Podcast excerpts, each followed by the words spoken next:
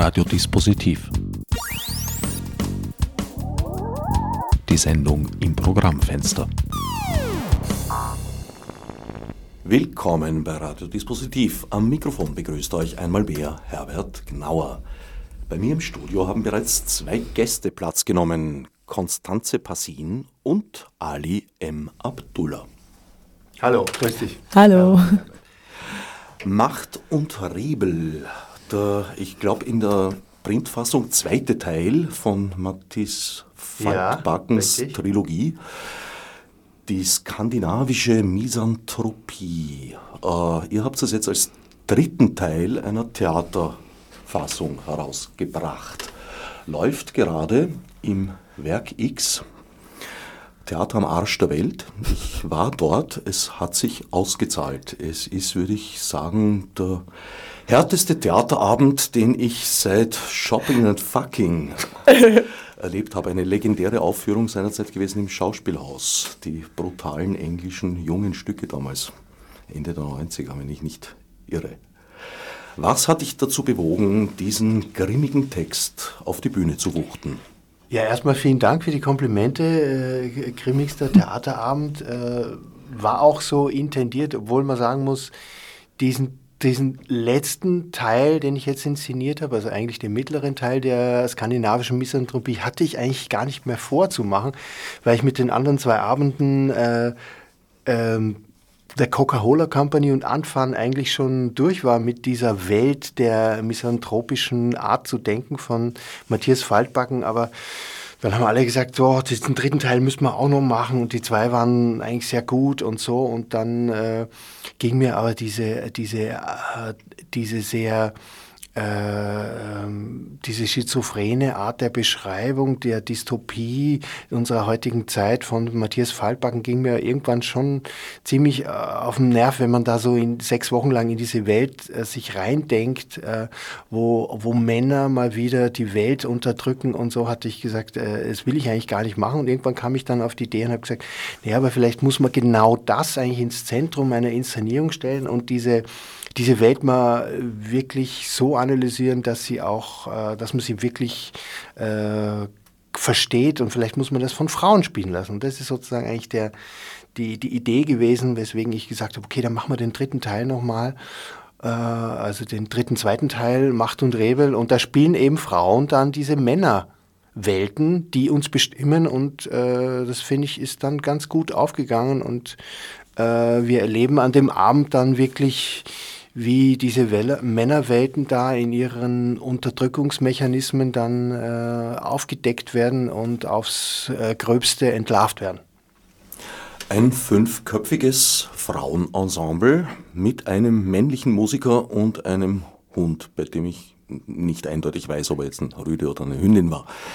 Eine dieser fünf Frauen, Konstanze, bist du. Du bist Rebel. Ja.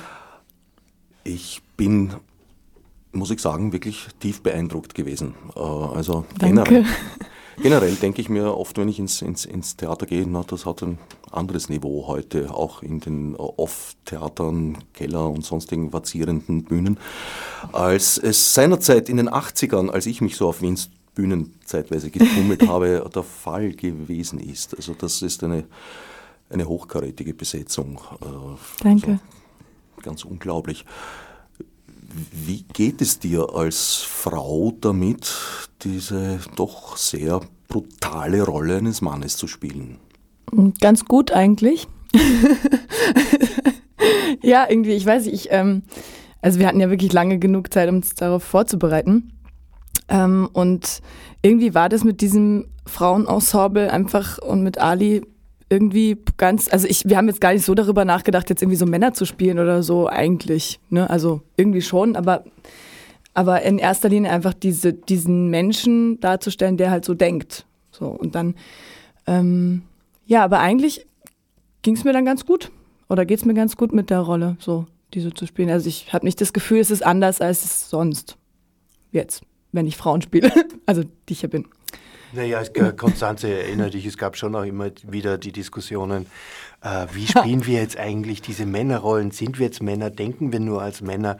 Oder wie machen wir das jetzt? Haben wir jetzt äh, Männerperücken auf oder Bärte? Kleben wir uns Bärte oder so? Diese Diskussionen gab es schon immer wieder. Michaela hat die zum Beispiel auch immer wieder aufgebaut.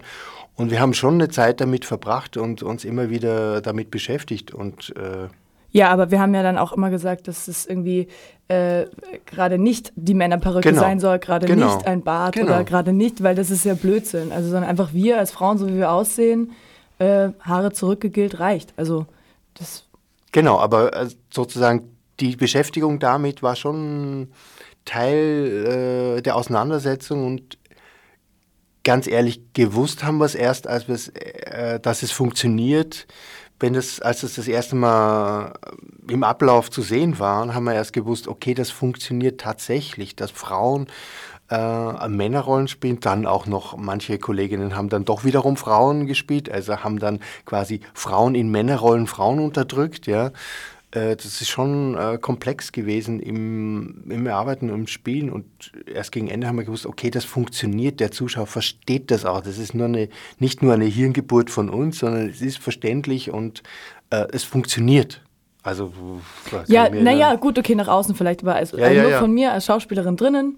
Ähm, habe ich ja daran nicht gezweifelt. Genau, vor, genau, das ist ja das vor, Tolle. Ich hätte gezweifelt jetzt. Das ist dann das Tolle an guten Schauspielern. äh, Sie glauben dran. Sie zweifeln nicht an Ihren Regisseur. Na, auch das Nein. kann ins Verderben führen, habe ich schon erlebt. Es geht um eine, ja, wie soll ich sagen, um, um eine Endgesellschaft. Das klingt immer so nach äh, Fukuyama-Blödsinn, Ende der Geschichte, dass es, glaube ich, nicht so gibt. Die Erde ist keine Scheibe.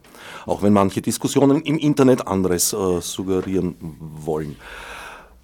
Es ist sozusagen die gescheiterte Toleranzgesellschaft, die wir da erleben. Man kann gar keinen Protest mehr anbringen, es gibt nichts mehr, womit man wirklich Anstoß erregen kann. Ja, es, es ist quasi diese äh, diese Meinungsvielfalt, dieses, äh, man darf eigentlich alles schon, äh, alles, auf der einen Seite ist alles, sind alle Werte von äh, den letzten Generationen vorgegeben, wie man was zu bewerten hat, wie was ist. Uh, und uh, alles andere darf man dann in dieser Konvention ist man reingeboren und auf der anderen Seite will man sich aber neu, äh, neu erfinden, neu denken und so und das klafft da total auseinander. Ich glaube, dass, dass das schon auch eine Generationsbeschreibung ist, der wir jetzt, äh, also ich jetzt nicht mehr so richtig angehöre, aber dass die jungen Generationen wirklich da äh, sich um um politische Inhalte gar nicht mehr äh, kümmern oder interessieren, äh, dass diese Entpolitisierung, in der wir leben, dass das schon auch äh, damit zu tun hat, dass diese Werte, was rechts, was links ist und so alles so vorgegeben und vorprogrammiert ist und dass wir aber gleichzeitig in einer behaupten, es gibt die Meinungsvielfalt und es soll jeder seine eigene Meinung haben und seine eigene Haltung haben und äh, äh, aber die darf es dann doch nicht geben. Die sollte dann doch möglichst dieselbe sein. Also da klafft so auseinander und äh, das ist, glaube ich, der Kern auch dessen, was Matthias Faltbacken beschreiben und darstellen möchte. Und äh, das ist schon ein spannendes Thema, finde ich. Naja, die Entpolitisierung hm, würde ich mal sagen, hat sich unserer Tage in eine äh, Pseudo-Repolitisierung gewandelt. Ja. Also diese, diese Unterschiede zwischen links und rechts sind eigentlich fast nicht mehr auszumachen. Äh, die Leute changieren dazwischen. Äh, ein Jürgen Elsässer ist von ganz links nach ganz rechts gewandert. Und damit ist er überhaupt nicht der Einzige. Also irgendwo leben wir in einem Zeitalter der Verwirrung. Und ich habe fast den Eindruck, dass Faltbackens Text die Situation, also das ist nicht nur der Eindruck, es erklärt sich auch aus dem, dem Datum der Veröffentlichung. Es ist die Situation vor 10, 12, 13 Jahren. Ja. Wie weit er sich auf Norwegen bezieht, weiß ich nicht. Die skandinavischen Länder sind uns in manchen Sachen manchmal ein bisschen voraus. Okay. Äh, wie siehst du das in der Relation oder wie seht ihr das in der Relation zur heutigen Situation, die wieder eine andere ist, obwohl es teilweise sehr starke Ähnlichkeiten hat, leider. Naja, der Matthias Waldbecken, ich habe ihn ja auch kennengelernt er wollte jetzt auch zur Premiere kommen, hat aber zu viele Ausstellungen, ist gleichzeitig Bilderkünstler auch noch. Äh, das ist ein wirklich äh, intelligenter, aufrechter, linker Künstler. Äh, also man kann äh, bei allem seiner äh, bei allem seiner Rechtslastigkeit jetzt im Inhaltlichen kann man, äh, kann man davon ausgehen, dass wirklich alles aus einer ähm, analytischen Gedankenidee äh, ähm, aus, von links ausgeht.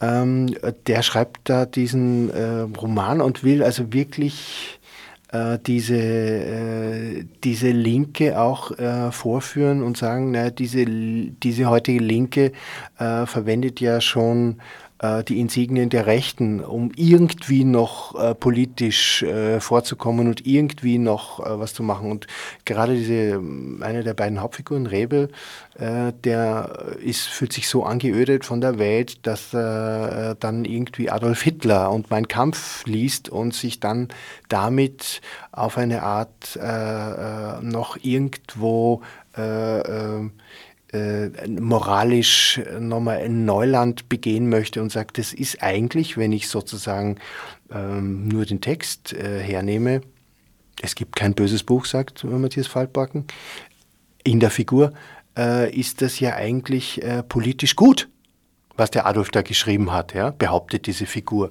Und ähm, gegen Ende hat er dann, schreibt er dann eine Rede, die sozusagen gespickt ist von Adolf Hitler, mein Kampfzitaten und führt uns das quasi vor, dass man hin und her gerissen ist zwischen dem, dass das eigentlich auch äh, eine linke positive äh, äh, Ideologie sein könnte, aber gleichzeitig mit rechten äh, Versatzstücken bestückt ist. Und da, da wird es einem schon, da verschwimmen schon sozusagen mhm. die Ufer und die Grenzen und man ist wirklich als Leser und als Rezipient äh, gefragt, wo, wo bin ich jetzt überhaupt und was ist das eigentlich und was für was für Reden höre ich den ganzen Tag äh, in der Politik und äh, was wollen die eigentlich und wie, wie sieht das aus und wie kann ich mich da selber äh, durchmanövrieren in der Vielfalt der Meinungen, die sowieso von mir nicht gewollt werden. Wie siehst du das, Konstanze? Ja, also ich, ähm, ich sehe das aus, es ist alles relativ austauschbar. Wir sind in so einem luftleeren Raum, gibt keine Grenzen, gegen die wir kämpfen können. Also jetzt aus, aus unserer heutigen Generation mal gesprochen irgendwie. Und ähm, das stimmt schon. Ich finde diesen Moment auch ganz, ganz krass im Stück, wo diese Hitlerrede, also diese umgeschriebene Hitlerrede verwendet wird und man sich echt denkt, so, boah, könnte jetzt einfach auch genau wer diese Sätze benutzen, egal für welche politische Ausrichtung. Und das ist schon irgendwie heftig. Also, ja. Es ist deine Generation, um, um die es da geht. Ja, ja, ja schon, sagen, ja. ja, ja, doch. Es geht um meine Generation, ja. Also ja. dich da so, sozusagen drin wiedergefunden oder ist das etwas, was dir völlig fremd war bislang? Naja, natürlich ist es alles äh, sehr, sehr, ähm, also aus der Rebefigur jetzt heraus, das ist ja ein sehr, sehr exzessiver Mensch. Ich glaube, der hat schon so viel durch an, an Drogen, äh, äh, sexuellen Orientierungen und so weiter. Ich glaube, der ist, da ist, der ist schon über so viele Grenzen gegangen, dass ich das äh, natürlich nicht ganz, also das, das passt nicht mit mir persönlich zusammen. Ähm, aber ich denke, ähm, dieses, dieses, dieses Suchen, dass es noch irgendwas gibt, eben, was ich vorhin auch gemeint habe, gegen das man noch revoltieren kann, also dass es, dass es Grenzen gibt, die man, die man auflegen kann, das, das ist es nicht. Das stimmt schon. Wir sind in einem absolut luftleeren Raum. Wir haben wir, wir kommen gar nicht dazu oder wir wüssten gar nicht, gegen was sollten wir jetzt tatsächlich revoltieren, weil eigentlich geht es uns, also jetzt, ich rede jetzt hier von uns in der westlichen Welt, eigentlich geht es uns ja allen gut. Also wir haben genug zu essen, im besten Falle. Äh, aber wir sind, also wir sind aufgefangen von einem Sozialsystem, im besten Falle. Natürlich gibt es da auch äh, prozentual andere. Ja, vor allem würde ich sagen, äh, von einem langsam erodierenden oder relativ rapide sogar erodierenden Sozialsystem. Ja, das stimmt, das stimmt. Und das ist richtig. Aber also zumindest äh, kann uns jetzt erstmal also der Mensch, solange er genug zu essen hat, geht er nicht auf die Straße. Und ich glaube, da befinden wir uns gerade. Wir haben, es ist irgendwie alles irgendwie okay. Wir haben, wir sind eh überflutet von, von allen möglichen Medien und, und, und irgendwie unser Leben, das geht so dahin. Ähm, aber so tatsächlich ein Grund, wogegen zu gehen oder, oder sich zu spüren, das, das findet fast nicht mehr statt. Man ist so irgendwie mit so Scheuklappen geht man so durchs Leben. Führt das zwangsläufig zu solchen Dystopien ist die Toleranzgesellschaft dazu verurteilt, äh, wenn sie grenzenlose Toleranz übt, sich selbst aufzulösen? Oder scheitert sie eigentlich nicht viel mehr daran, dass die Toleranz eben nicht so weit geht, wie ja. es den Anschein hat? Also ich würde auch so. sagen, dass es eigentlich, wir tun so, als wären wir alle wahnsinnig tolerant, sind es aber im Prinzip gar nicht. Also ich finde, dass es eher spießiger und spießiger und spießiger wird. So äh, irgendwie du musst, keine Ahnung, äh, äh, nicht rauchen, kein Alkohol, äh, du musst dünn sein, du musst fit sein, äh, das ist immer das Äußerliche. Das geht sehr in eine bestimmte Richtung irgendwie, die ich sehr äh, intolerant empfinde. Ich war gestern, äh, war ich hier in der Gegend in, äh, am Hannoveraner Markt, also am Samstag war ich in, am Hannoveraner Markt mit meinen Kindern unterwegs und habe da was gekauft bei so einem türkischen Bäcker. Und dann äh, haben die miteinander geredet auf Türkisch äh, und ich habe nichts verstanden. Und kurz darauf hatte ich so einen Faltbackschen Moment. Ja?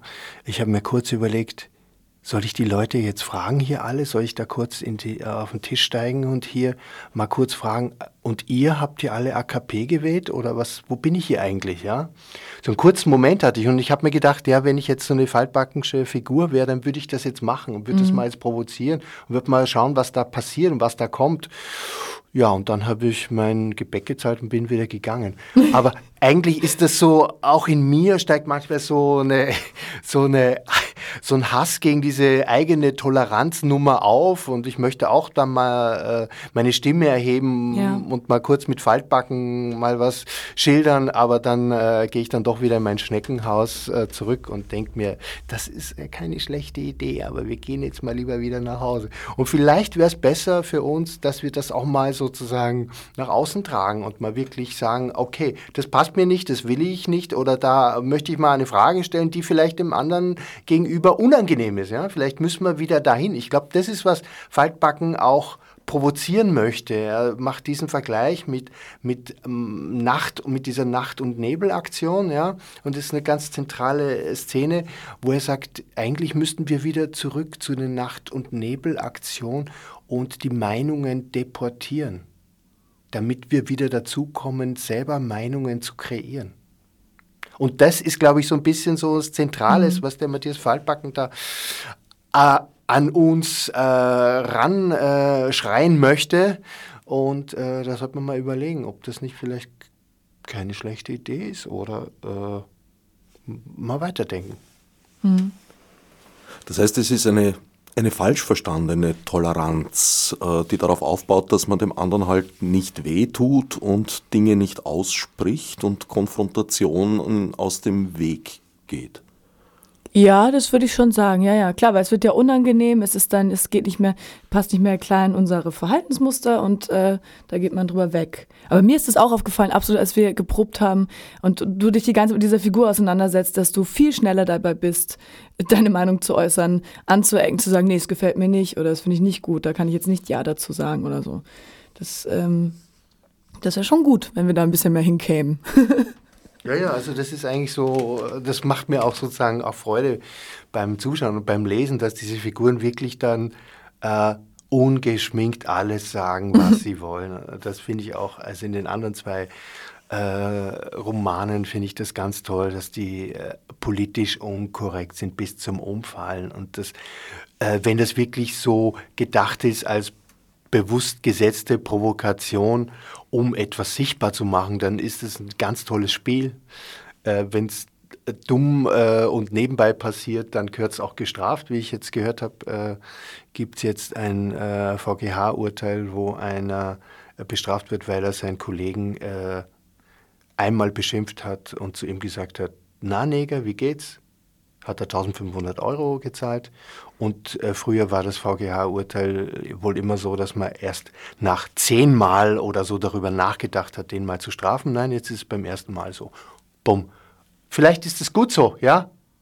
Und aber trotzdem finde ich, muss man da hinkommen, dass wir in einer Gesellschaft leben, wo wir auch Dinge, die anderen Leuten vielleicht nicht passen, dass man die im Diskurs äußert, sagt, benennt und da äh, den Konflikt nicht scheut. Und äh, das wäre vielleicht das, was äh, man einer zukünftigen Generation irgendwie vielleicht mitgeben möchte, jetzt als Theatermacher oder als Autor oder Politiker hoffentlich vielleicht auch mal. Ja? Vielleicht äh, ist es auch was für Politiker. Es gibt eine wunderschöne, einen wunderschönen Monolog, äh, äh eigentlich Dialog, wo die beiden Figuren ähm, Rebel und äh, Fotti. Fotti dann sagen, ach, wir könnten doch eigentlich Politiker werden, ja? Ja.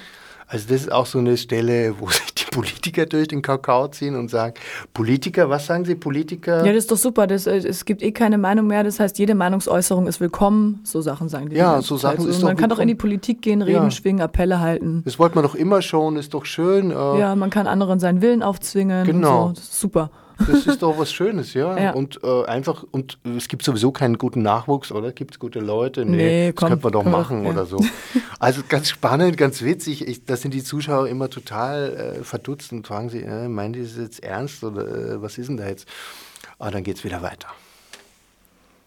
Ja, mittlerweile, auch da ist Faltbacken vielleicht sogar ein bisschen prophetisch, äh, sind diese Menschen ja in die Politik gegangen. Ja, das wollte ich auch noch sagen, dass es natürlich auf der anderen Seite leider, natürlich gibt es Leute, die es ganz klar äußern. Äh, also, das muss man schon sagen, die Rechten sind da schon sehr klar in ihren Worten. Die benutzen die schon. Naja, klar eben ja und nein. Das ist eben diese Auflösung zwischen links und rechts. Also ich habe Rechte erlebt, die sich auf linken Positionen bewegen. Auf einmal ist äh, der Anti-Imperialismus eigentlich mhm. äh, nicht mehr Sache der Linken. Die Linken sind jetzt aus rechter Sicht angeblich die Amerika-Freunde und Anti-Deutschen. Und äh, also ich, ich erlebe ein, ein, ein wildes Herumchangieren zwischen den Positionen und weiß eigentlich nicht, ob das jetzt äh, ein heilsames Chaos ist oder mhm. ein, ein sich selbst selbst multiplizierendes? Ja, ich glaube in erster Linie hm, die Politik, äh, also ich, ich erlebe Politik und Politiker in erster Linie in Abgeben von äh, Positionen, ohne dass die irgendwie, äh, die irgendwie äh, äh, pamphletartig funktionieren und wo man wirklich nicht spürt, spürt, dass dahinter irgendeine, irgendein Konstrukt ist oder irgendein Weltbild ist, das dahinter äh, klar ist, sondern das sind quasi austauschbare, äh, ich bin jetzt für Amerika, ich bin jetzt für Russland, ich bin jetzt gegen die, für die, aber was dahinter für Weltbilder stecken, das, das, das existiert gar nicht mehr. Das sind austauschbare äh, äh, Phrasen und, ähm, und das finde ich schade, dass, da, dass es keine Weltbilder mehr gibt, wo man auch mal sagen kann, ja, ich, mein Weltbild ist so und so und so und jetzt hat dieses Land jetzt mal was getan, was ich auch nicht gut finde, dann ist das auch okay, wenn man dieses Land jetzt sagt, das findet man nicht gut, aber äh, wir stecken eher in einer Politik, wo man sagt, dieses Land ist gut und dieses Land ist schlecht und alles, was dieses Land tut, ist gut.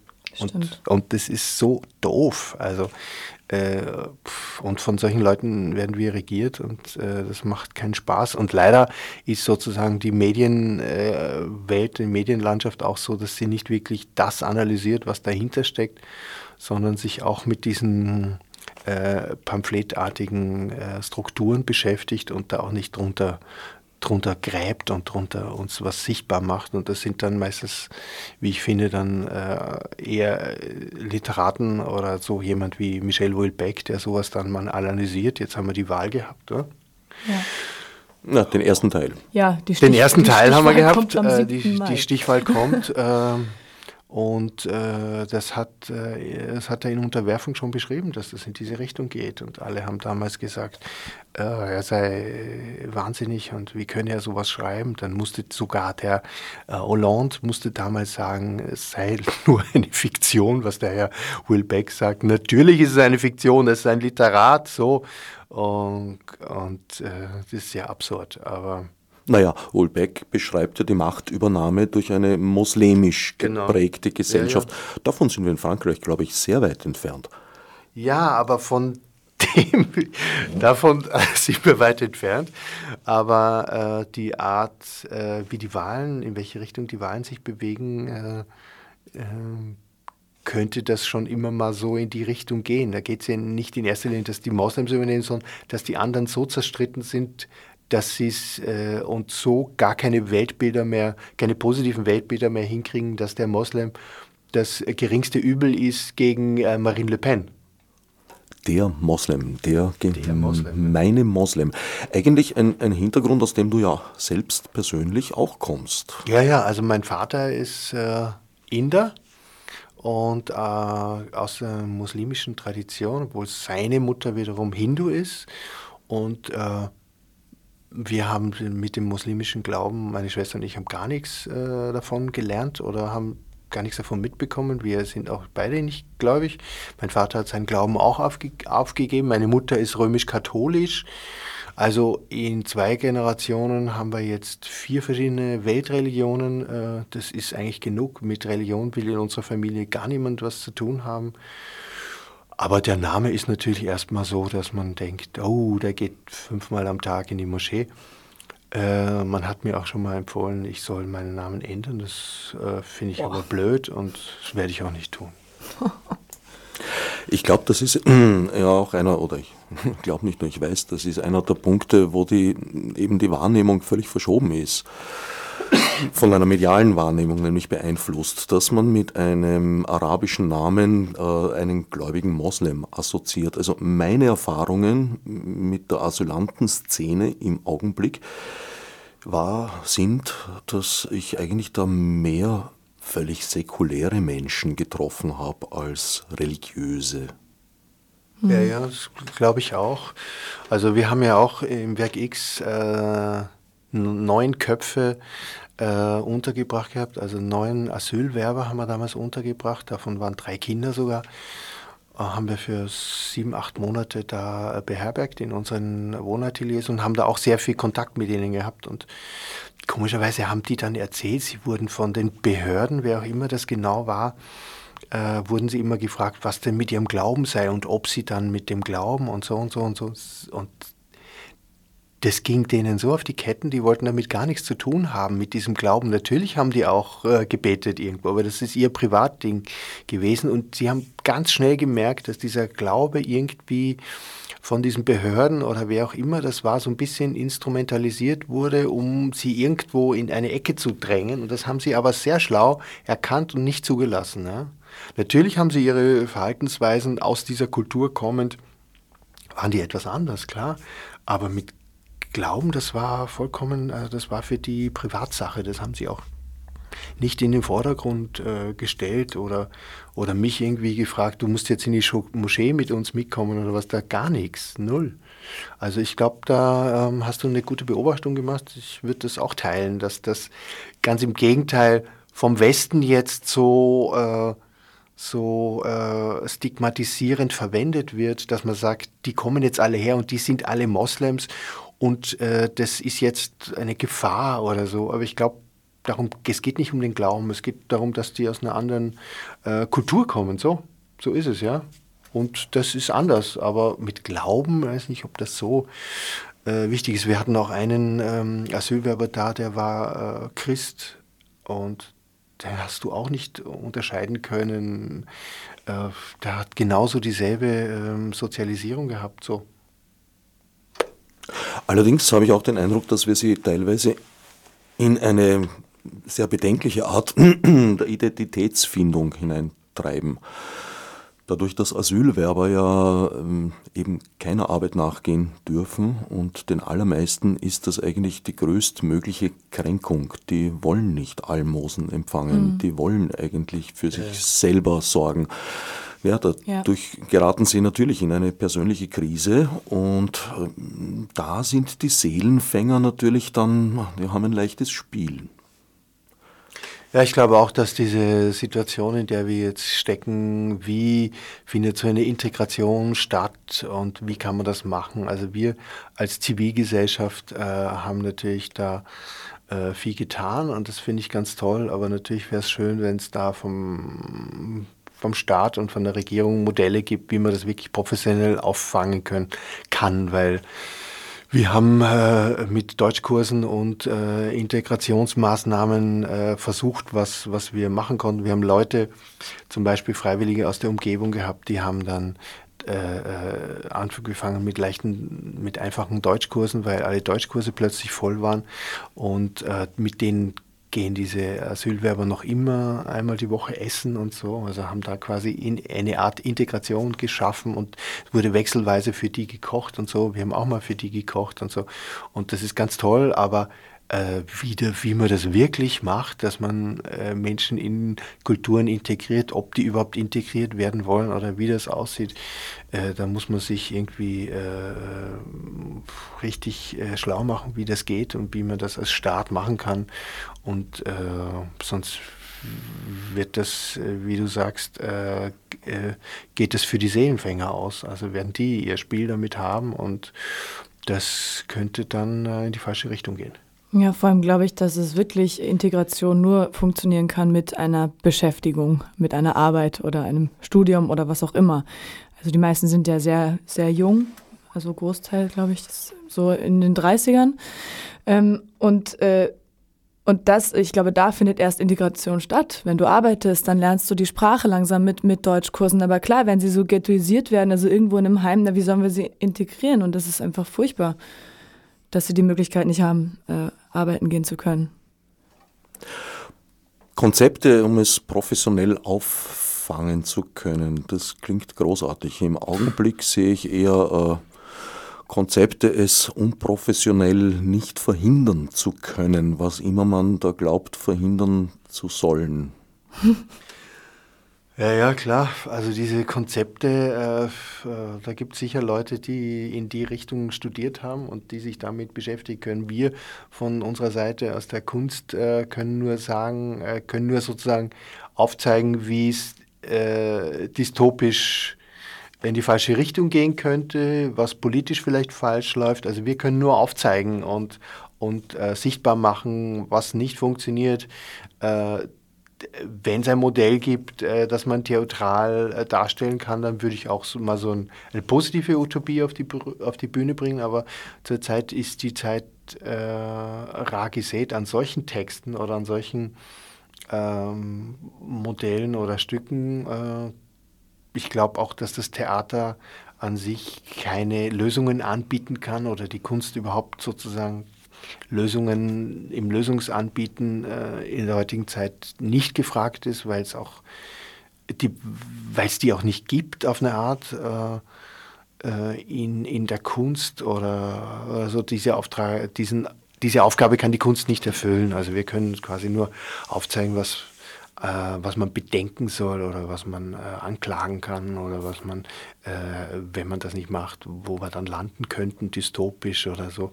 So Modelle kann man schon skizzieren vielleicht, äh, aber durchdeklinieren kann man die auf keinen Fall. Da muss es andere äh, da müssen andere Leute, die andere Dinge studiert haben, ran, die sich da äh, den Kopf darüber zerbrechen und dann äh, reale Projekte auf die Beine stellen und äh, die können wir als Theater dann schon wieder unterstützen oder auf eine Art denen eine Öffentlichkeit geben. Äh, da kann man schon zusammenarbeiten, aber viel mehr ist da aus der Kunst äh, nicht zu erwarten. Äh, was die Politik gerne hätte, ist natürlich, dass wir auch den Auftrag erfüllen, dass wir sozusagen auch die Integration da perfekt umsetzen und den Ball müssen wir leider zurückspielen an die Politik. Ist das so? ich weiß nicht, also ich finde auf jeden Fall, wir müssen als, als also es ist groß dahergeredet, ich bin ja Schauspielerin, aber ich finde, Theater müssen auf jeden Fall äh, kritisch bleiben, alles aufzeigen, die Missstände aufzeigen, dafür ist Theater da. Ähm, natürlich auch zur Belustigung auch, aber vor allem finde ich auch, sollte es immer eine politische Haltung haben. Aber klar, äh, weil wir sitzen ja nicht an den Hebeln oder die Theater sitzen ja nicht an den Hebeln, wo sie Geld geben oder, oder irgendwas äh, integrativ machen können. Dafür haben wir ja die Mittel gar nicht. Also, oder die Theater haben ja gerade mal Mittel, sich selber irgendwie zu erhalten. Also wir, natürlich geht es an die Politik zurück, klar. Allerdings hat sich in den letzten Jahren der Begriff des Theaters als Forschungsstätte etabliert. Also nicht im Sinn von, von, von jetzt Modelle umsetzen und ausprobieren, dafür ist ein Bühnenabend in der Regel zu kurz und die Ausdehnung über mehrere Wochen ist, hat auch so seine ihre Schwierigkeiten, aber im, im Sinn von Durchdenken. Naja, es gibt von der Politik immer wieder ähm, Versuche, so neue Förder über neue Fördermodelle zum Beispiel mh, mm, gewisse Dinge voranzutreiben. Es gab auch Integrationsprojekte ähm, und es gab auch Projekte, zum Beispiel Machtschule Theater war so ein Projekt vom Bundesministerium, wo Integration zwischen Kunst und unter der äh, Vor, Vor, Vorgängerin äh, des äh, jetzigen Kulturministers hat die Frau Schmidt dann gesagt, die Theater oder die Kunst soll mehr Bildungsauftrag erfüllen, ja, also auch eine äh, äh ich, äh, Verkennung der, der Tatsachen, dass Kunst einfach Kunst ist und nicht äh, der Bildung zu dienen hat, ja. Und natürlich kann da die Integ kann, kann man da Projekte machen, die theaterpädagogisch integrativ da äh, helfen, aber äh, das ist nur ein Teilaspekt dessen, was der Auftrag eigentlich der Kunst ist. Und äh, äh das, äh, die Kunst auf das zu reduzieren, wäre äh, auch kunstvernichtend. Also um beim Bild des türkischen Ladens zu bleiben, das Theater ist der Ort, wo der Text für die geschaffen wird, die dann im Laden den Mund aufmachen würden?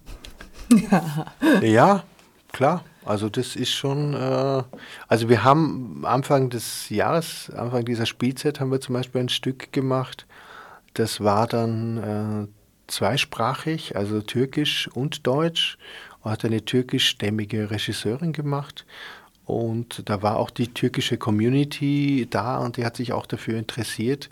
Äh, nur ist sozusagen deren, diese Community hat in erster Linie auch ein Interesse an Unterhaltung und äh, es gibt ja jetzt auch die Analysen, habe ich letztens gelesen, warum die deutsch-österreichischstämmigen Türken die jetzt noch äh, Erdogan wählen dürfen, dann in der Mehrzahl äh, äh, pff, äh, Erdogan wählen. Ja, warum das so ist. Äh, und der, ich glaube sogar der Prozentsatz ist höher als der, ähm, die im, in, in der Türkei Erdogan gewählt haben, wenn diese Zahlen stimmen. Äh, weiß ja nicht, wie da die Wahlfälschung wirklich stattgefunden hat dann sieht das ja eher so aus, dass man sich fragt, wieso wollen die das alle? Äh, wollen die alle den harten Mann hier und leben aber in einer äh, freien äh, mhm. westlichen Welt, ja? Und da gibt es dann auch Aufrufe dazu, äh, dass man sagt, äh, wollt ihr äh, den starken Mann hier haben, dann seid ihr vielleicht im falschen Land und so. Ja, diese Diskussionen gibt es jetzt, aber diese Theater, diese Theaterprojekte, die wir da angeboten haben, äh, haben auch gut funktioniert, aber da ist die Kritik sozusagen auch äh, sekundär eher, sondern es geht eher um eine Art von Unterhaltung und dass diese Kunst jetzt äh, groß als kritische gefordert wird, ist, glaube ich, eher auch äh, ein, äh, eine westliche Ausrichtung. Und in anderen Ländern, und vielleicht so gut kenne ich jetzt die, die Türkei auch nicht oder die türkische Kulturszene, eher nicht. Also so haben wir die Erfahrung gemacht, ja.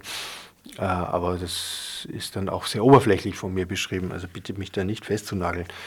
Aber äh, natürlich gibt es da äh, Programme und Projekte, aber äh, um jetzt nochmal auf das äh, Bild zurückzukommen, geht es natürlich schon auch immer wieder um ein intellektuellen, äh, wie soll man sagen, einen intellektuellen Aufruf zur Ungehorsamkeit, dass man die Systeme mal äh, überprüft und überdenkt und sagt, was ist das jetzt eigentlich? Und diese kritische Haltung, äh, das kann man schon weitergeben. Also ich glaube, aber wenn man in Österreich äh, oder in der westlichen Welt lebt, ist man sowieso dazu aufgefordert, das zu überprüfen, was man tut und was man lebt und wie man die Instanz, die übergeordnete Instanz äh, wahrnimmt, dass man das kritisch hinterfragt, sonst äh, macht das Leben da, glaube ich, auch keinen Spaß. Ja, also ich glaube, um äh, auch eben wegen diesem, um auf den türkischen Land zurückzukommen, ich glaube, dass es, dass es reicht, äh, einfach nur darüber nachzudenken, man könnte mal den Mund aufmachen. Ich glaube, das ist schon der erste Weg. Das, das ist der Punkt, weil da ist ja niemand davon gefeit, dass er davor gefeit, dass man jetzt, also keiner von uns macht den Mund dafür selber auch nicht. Ich, ich rede die Rebeltexte und denke mir viel zu oft, Mann, jetzt äh, hättest du aber mal was sagen können oder so. Und äh, ich glaube, es geht nur um, um den Punkt, dass man einfach mal nachdenkt, jetzt könnte man mal was sagen. so. In deinen Texten, in den Szenen geht es um alle möglichen Tabubrüche, von äh, Kindersex über äh, Rechtsradikalität bis ich weiß gar nicht was. Ja, ja. Wie, wie, wie nähert man sich dem oder wie hast du dich dem genähert? Ist das eine die Identifikation sozusagen, das äh, Schauspiel nach Strasberg mit Sense Memory äh, oder nee. ist es eher die, die Projektion der Darstellung, die du da suchst? Oh, also wie habe ich mich dem genähert? Also als, äh, als äh, ich mich mit Ali getroffen habe, äh, hat er mir erstmal so erzählt. Ich habe den Roman davon nicht gelesen und dann ist mir erstmal ein bisschen schlecht geworden und dann dachte ich so, um Gottes Willen. und äh, so, das war so der erste Impuls und dann habe ich das halt gelesen und äh, mir die anderen zwei Werke angeguckt, ähm, von den anderen zwei Inszenierungen von Ali und ähm, ja, und irgendwie so langsam nähert man sich, man liest das so und dann fragt man sich, ja, aber ach, jetzt ist der, ist der jetzt aber rechts oder ist der links? Bitte lass den links sein oder keine Ahnung. Also es ist irgendwie so, so ganz, ganz seltsam und man geht durch diese Prozesse und liest diese Texte und natürlich muss ich mir die dann irgendwann äh, hernehmen und die füllen und denken können und, und, und logisch erklären können. Ähm, aber ich, also es ist nicht Strasbourg, es ist nicht äh, Stanislavski oder sonst irgendwas, es ist einfach, ähm, ja, äh, weiß ich jetzt auch nicht genau. Also ich, ich, äh, das ist bei der Rebefigur tatsächlich so, also ich muss schon einen Schalter umlegen, natürlich. Ich muss einen Schalter umlegen, um das einfach so spielen zu können. Und äh, Gott sei Dank sind meine Kollegen erwachsen. also wenn die Szene mit der Kinderpornografie aufkommt, das ist natürlich, äh, ja, hart, aber ich glaube irgendwann, ja, du legst einfach den Schalter um und, und bist das dann. Punkt. So einfach, um diese Figur aufzeigen zu können. In all ihren Gedanken und so. Also äh, ich habe dieses Gespräch ja mit allen Schauspielerinnen geführt, Konstanze kann ich dir jetzt gestehen, und allen ist gleichermaßen ein bisschen schlecht geworden. Das war auch meine Absicht, äh, um auch zu sehen, ob, ob diese Schauspielerinnen da äh, äh da mitziehen und da kein, keine Angst haben, keine Scheu haben davor, sowas zu spielen. Ja? Ähm, am besten äh, war Betty, Bettina Schwarz, die hat nach dem Gespräch gesagt, das muss ich mir jetzt gut überlegen. Und dann hat sie mich zwei Tage später angerufen und hat gesagt, ich habe es gelesen, so schlimm ist das nicht. Das fand ich ganz spannend und das wollte ich eigentlich von allen haben, dass ich sage, okay, damit kann ich denk, das kann ich denken. Ich kann sozusagen das verstehen, warum das so ist und das ist hart und das wollen wir aber auch darstellen. Ja. Und es gab wirklich zwei, drei Wochen, äh, wo wir darüber gesprochen haben, warum die Kinderpornografie da ist, wie man sowas darstellt, warum man sowas darstellt, was erzählt werden soll. Und darüber habe ich versucht, den Schauspielerinnen das Gefühl zu geben, ich hoffe, es ist mir gelungen, gelungen Konstanze, du kannst jetzt Nein sagen, mhm. dass, äh, dass sie, dass sie das Bewusstsein haben, dass das nicht darum geht, äh, kinderpornografischen Spaß auf die Bühne zu bringen, dass irgendwelche alte Herren äh, da ja. sich einen von der Palme wedeln können, wie es so schön bei Faltbacken heißt, äh, sondern dass es darum geht, äh, eine Dystopie in einer kritischen Form darzustellen, um zu sagen, in welcher Zeit leben wir und was, äh, was ist da alles äh, schiefgelaufen. So. Das und stimmt, das ja das haben wir versucht sehr lange zu machen und ich fand das eigentlich ganz toll bei dir, Konstanze, dass du irgendwann sozusagen, wir haben da viel geredet und Texte, du hast schon Texte gelernt, schlauerweise, weil es ja doch sehr viel ist, was du zu reden hast an dem Abend. Und irgendwann so zwei Wochen vor der Premiere kam eine Kollegin nochmal und hat gesagt, ja, aber da geht es ja um und hat sozusagen die ganze Brutalität der Szene nochmal zitiert und Konstanze hat ganz schlau gesagt, das will ich jetzt nicht mehr so genau wissen. Schalter ist, Schalter ist umgeschaltet und jetzt muss ich das spielen. Aus. Das funktioniert. So. Und das fand ich eigentlich ganz gut, weil irgendwann äh, bist du da drinnen, spielst Adolf Hitler in einer, ich sage jetzt mal Adolf Hitler in einer kritischen Version ähm, äh, und dann musst du den einfach auch spielen. Da musst du einfach sagen, ich habe Adolf Hitler gelesen, ja. Und es gibt kein böses Buch, ja. Und sonst kannst du das nicht mehr äh, spielen. Du kannst ja, nicht natürlich. mehr nachdenken drüber. Und in dem Moment kannst du es nicht kritisch äh, erzählen, sondern das genau. Gesamte muss es sozusagen kritisch schaffen. Und da hat, äh, danke an der Stelle, Konstanze, sehr viel Vertrauen in die Regie gehabt. nee, natürlich, klar, wenn, wenn, wenn, das, äh, wenn ich das auch noch, äh, wenn ich mir auch noch dabei denke, oh, und der Typ ist jetzt aber so, dann funktioniert es natürlich nicht. Da muss wirklich so krass gezogen werden, dass es nach außen diese Interpretation überhaupt stattfinden kann oder dieses Bild und Wahrnehmen davon.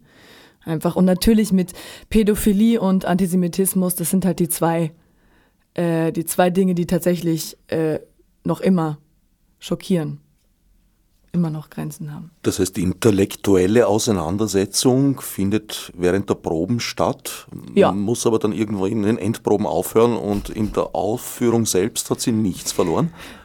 Nein, also die muss überhaupt nicht, die kann bis zum Ende da sein. Also Finde ich auch gut, dass sie bis zum Ende da ist, die intellektuelle Auseinandersetzung damit. Es ist nur, dass die, äh, dass man dann einfach irgendwann sagt, okay, gut, ja, aber ich spiele jetzt die Figur genauso aus den und den und den Gründen. Punkt. Also das natürlich, aber die Diskussion kann sogar hinausgehen. Mhm. Wir können jetzt, wir reden jetzt noch darüber, äh, wenn wir uns sehen oder wenn, wenn ein Stück ist, hey, dann muss irgendwie das ja. und das. Die hört ja nie auf, die Diskussion. Das ist ja auch gut. Wie nehmt ihr das Publikum wahr? Sehr. Also sehr, wirklich äh, sehr, sehr direkt. Ähm, es ist eh nie ganz dunkel, ne? Im Werk ja. X kann man eigentlich sagen, sieht man das Publikum immer. was, auch, was, auch, gut ist und ja auch Teil natürlich des Konzepts und so weiter. Ähm, das nimmt man sehr stark wahr. Erstens äh, spielen wir sie ja viel an. Also die vierte Wand existiert ja so gut wie nie, also vielleicht mal ein bisschen, aber nicht ja. wirklich. Äh, das heißt, wir spielen sie direkt an, wir sehen alle Reaktionen, wir spüren die Stimmung, äh, wir sehen natürlich, wenn sie rausgehen oder sich ein Bier holen. Nein, das, das, kriegen wir natürlich alles mit eins zu eins. Und aber auch gut. Also jetzt die letzte Vorstellung, wo du drin warst, es war auch wieder so, war auch wieder so toll, einfach mit dem Publikum. Wie sind die Reaktionen? Ja, die reagieren schon äh, relativ direkt, was natürlich großartig ist. Also vor allem, wenn äh, ein Video gezeigt wird. das ist meine Lieblingsstelle. Ja, erzähl mal, wie sind da die Reaktionen? Ich sehe die ja immer nur von hinten. Also das ist ein, ein Video, wird gezeigt, äh, One One Cup, wie heißt das? Äh, Two Girls One Cup. Two Girls One Bitte, Cup. das ist das äh, Lieblingsvideo von George Clooney. Genau, das äh, hat er tatsächlich gesagt. Äh, das gibt es auf YouTube zu sehen. Nee, auf YouPorn. Ach, ich weiß es auch nicht. YouTube. YouTube. Wir wollen jetzt keine Werbung. und, und das zeigt eine Kollegin, eben Bettina Schwarz, zeigt das dem Publikum ganz nah. Und die Reaktion ist einfach wirklich, dass sie sich wegdrehen, sagen, oh, also das nicht aushalten. So, sie, sie gucken weg, sie verziehen die Gesichter. Das natürlich, äh, ja, das kriegt man natürlich mit. Jo. Nimmt man der Sache nicht äh, ein bisschen die Spitze dadurch, dass du es durch Frauen besetzt, mit Frauen besetzt hast? Wirkt das da harmloser, als wenn es Männer wären? Ja, das ist die Diskussion, ja. Also waren ein paar Kollegen drinnen, äh, die sonst in meinen Inszenierungen auch mitspielen und die haben mir gesagt, wenn wir das als Männer gespielt haben, wäre das härter geworden. Ja? Da habe ich auch drüber nachgedacht, ja, aber will ich denn das eigentlich sehen? Äh, natürlich ist das spannend. Komischerweise in den anderen beiden Inszenierungen von mir, äh, vor allem in Anfang, gibt es eine Vergewaltigung, wo die wirklich schlecht wird, wo wirklich Frauen rausgelaufen sind und äh, wo die wirklich übel wird. Und äh, das wollte ich jetzt mal anders machen und natürlich ist es dann sozusagen nicht mehr du weißt natürlich, dass es eine Frau ist, die eine Frau schlecht behandelt und dadurch wird das quasi erträglich und die Behandlung findet sozusagen nur noch, die Misshandlung findet nur noch im Kopf statt. Und äh, obwohl es trotzdem gruselig ist. Aber das haben wir bewusst so gewählt und äh, es muss der Zuschauer wissen, ob das jetzt äh, äh, spannender ist oder ob man das andere, also in der Kritik stand dann auch drin, ja, wenn man sich vorstellt, dass Männer mit Plastikschwänzen dann äh, äh, Frauen äh, schlecht misshandeln würden auf der Bühne, dann wäre das ja voll blöd. Naja, das hätte ich ja sicher so nicht inszeniert, aber äh, das muss der Zuschauer äh, entscheiden. Es ist ja, anders glaub, und es ist, glaube ich, ähm, auch, es ist eine bewusste Entscheidung, dass es nicht um die ähm, dass es nicht um die äh, wie soll man sagen, um die äh, Identifikation äh, geht, dass die Frau jetzt den Mann spielt und ganz brutal ist, sondern es geht um eher um Gedankenmodelle. Äh, oder, oder wie würdest du das sehen, Konstanze? Mhm. ja, ich glaube, dass der, ich glaube, dass der Verfremdungseffekt einfach schon, schon gut ist. Also weil sonst, wenn wir dann, klar, dann hätten wir auch Kinder auf die Bühne stellen müssen für die Jungs, die Kollegen, die das gesagt haben. Ja, Nein, ja. aber also ich, ich finde das, ich finde es gut. Ich weiß es nicht, aber ich sehe es ja eben nicht von außen. Also ich, ich ähm, spiele es ja von innen, aber ich denke, ich habe auch da ganz, ganz viel positive Reaktion gehört, dass das eben Frauen spielen und dass man es, glaube ich, so nochmal anders annehmen kann. Also ich glaube, es passiert, also hoffe ich, es passiert mehr, als wenn es Männer spielen würden, weil dann hast du, das stimmt schon, dann hast du die Spitzen und dann hast du halt arg, arg, arg. Aber ich glaube, du, vielleicht steigst du da nicht ganz so ein, also, ich weiß es nicht. Natürlich hätte man einen Abend draus machen können, äh, äh, wo man das mit Männern äh, spielt, die die Frauen schlecht misshandeln, aber dann geht man nach zehn Minuten raus. Das, der Roman ist so brutal, dass ich das ja. wirklich, dass es eine einzige Darstellung ist der, der, der Welt, äh, die frauenverachtend ist und äh, dann äh, gehe ich nach fünf Minuten raus und will das einfach nicht mehr sehen. Und ja. das wollten wir jetzt mal nicht haben, sondern wir wollten die Mechanismen analysieren und zeigen, wie sie funktionieren. Und ich glaube, das ist uns gelungen. Also der, der Zuschauer äh, muss das dann äh, selber bewerten. Also ich finde es, ich finde es hat funktioniert. Und äh, kommt, schaut euch das an und äh, habt Spaß. Ja. Frei nach Karl Fager. Schauen Sie sich das an. Werk X ist ja eins der wenigen Theater, die sich eine Backlist halten. Die Produktionen kehren oftmals wieder.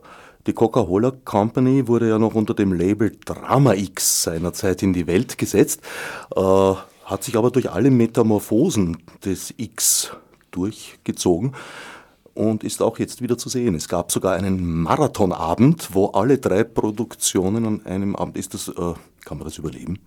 Ja, es ist. Äh, dieser Marathonabend war echt genial. Also wir haben wirklich die Schauspieler, die vor neun Jahren der Coca-Cola Company gespielt haben, in der Originalbesetzung hier gehabt und wir spielen das jetzt auch noch zweimal. Leider kriegen wir den Abend in der Trilogie nicht mehr hin, weil 15 Schauspieler haben so viele Termine. Das schaffen wir gar nicht. Aber vielleicht spielen wir das nächste Spielzeit nochmal. Aber dieser Abend war wirklich genial, wo man in diese Gedankenwelt von Matthias Faltbacken rein äh, kann und am Ende äh, gerädert oder, oder beschäftigt oder äh, mit einer neuen Vision äh, versehen da rauskommt. Also das war ganz spannend. Ich selber habe mir auch alle drei Teile nochmal angeschaut und war sozusagen auch äh, überrascht darüber, was da am Ende rauskommt. Also der erste Abend zum Beispiel ist dann auch, da geht es in erster Linie um, um, um ein System, wo eine Pornoindustriegruppe äh, aus dem Geld, was sie verdienen, dann ähm, anarchistische Projekte machen und der Haupttyp dann im Gefängnis landet und dann in einer Talkshow dann draufkommt, dass es eh schon Mainstream geworden ist, was er, was er da macht. Und dieser Roman, den haben wir mit fünf Männern gespielt, wo auch eine Frau oder mehrere Frauen unterdrückt, mehrere Frauen eigentlich unterdrückt werden, die wiederum auch von den Männern gespielt wurden. Also diese Ebene. An der Stelle dann Macht und Rebel, wie jetzt schon äh, episch besprochen äh, und dann anfangen. Und anfangen spielt wirklich sozusagen, ist auch der dritte Teil, das ist wirklich unlustig. Der spielt wirklich schon in so einer Abbruchhalle und äh, wo ein Typ, ein, äh, ein Gewaltintellektueller, wie er sich nennt, dann auf die Idee kommt, er möchte einen Slasher-Film machen. Und dieser Slasher-Film darf aber nicht gedreht werden, weil er rechtsradikale Inhalte haben soll. Und dann sagt er, er macht einen Slasher-Film ähm, äh, Computerspiel daraus. Und er will eben die Geschichte erzählen, wo dass ein Schwarzer nach ähm, Paris kommt und dort die weißen Bohemiens mit einer Kettensäge wegslasht weil er sozusagen dessen überdrüssig ist. Ja.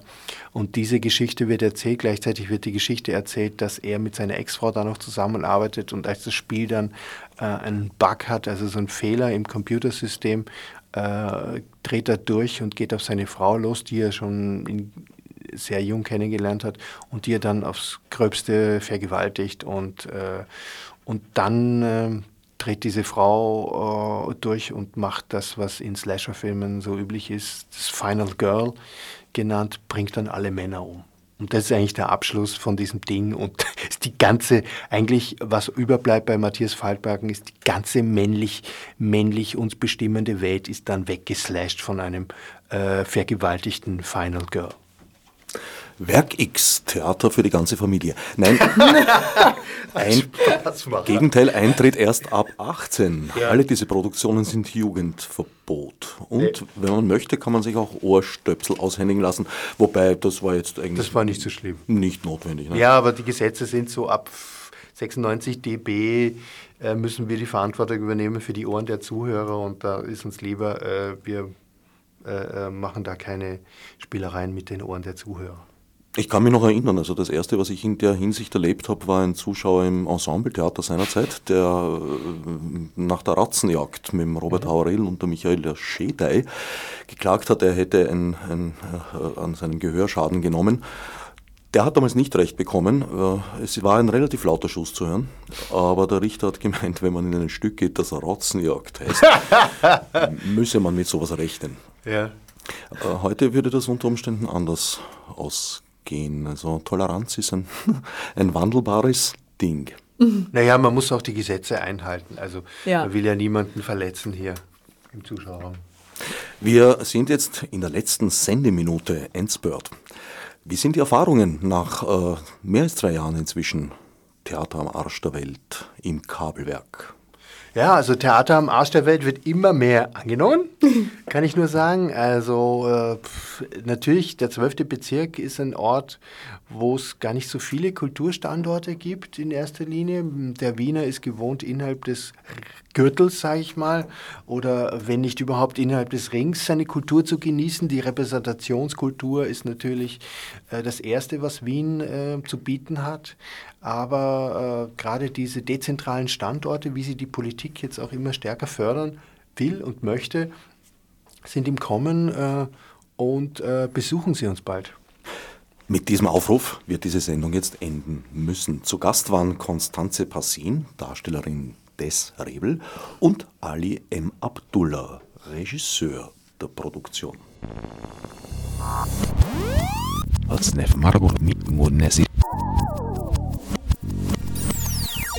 Fichte subsidiar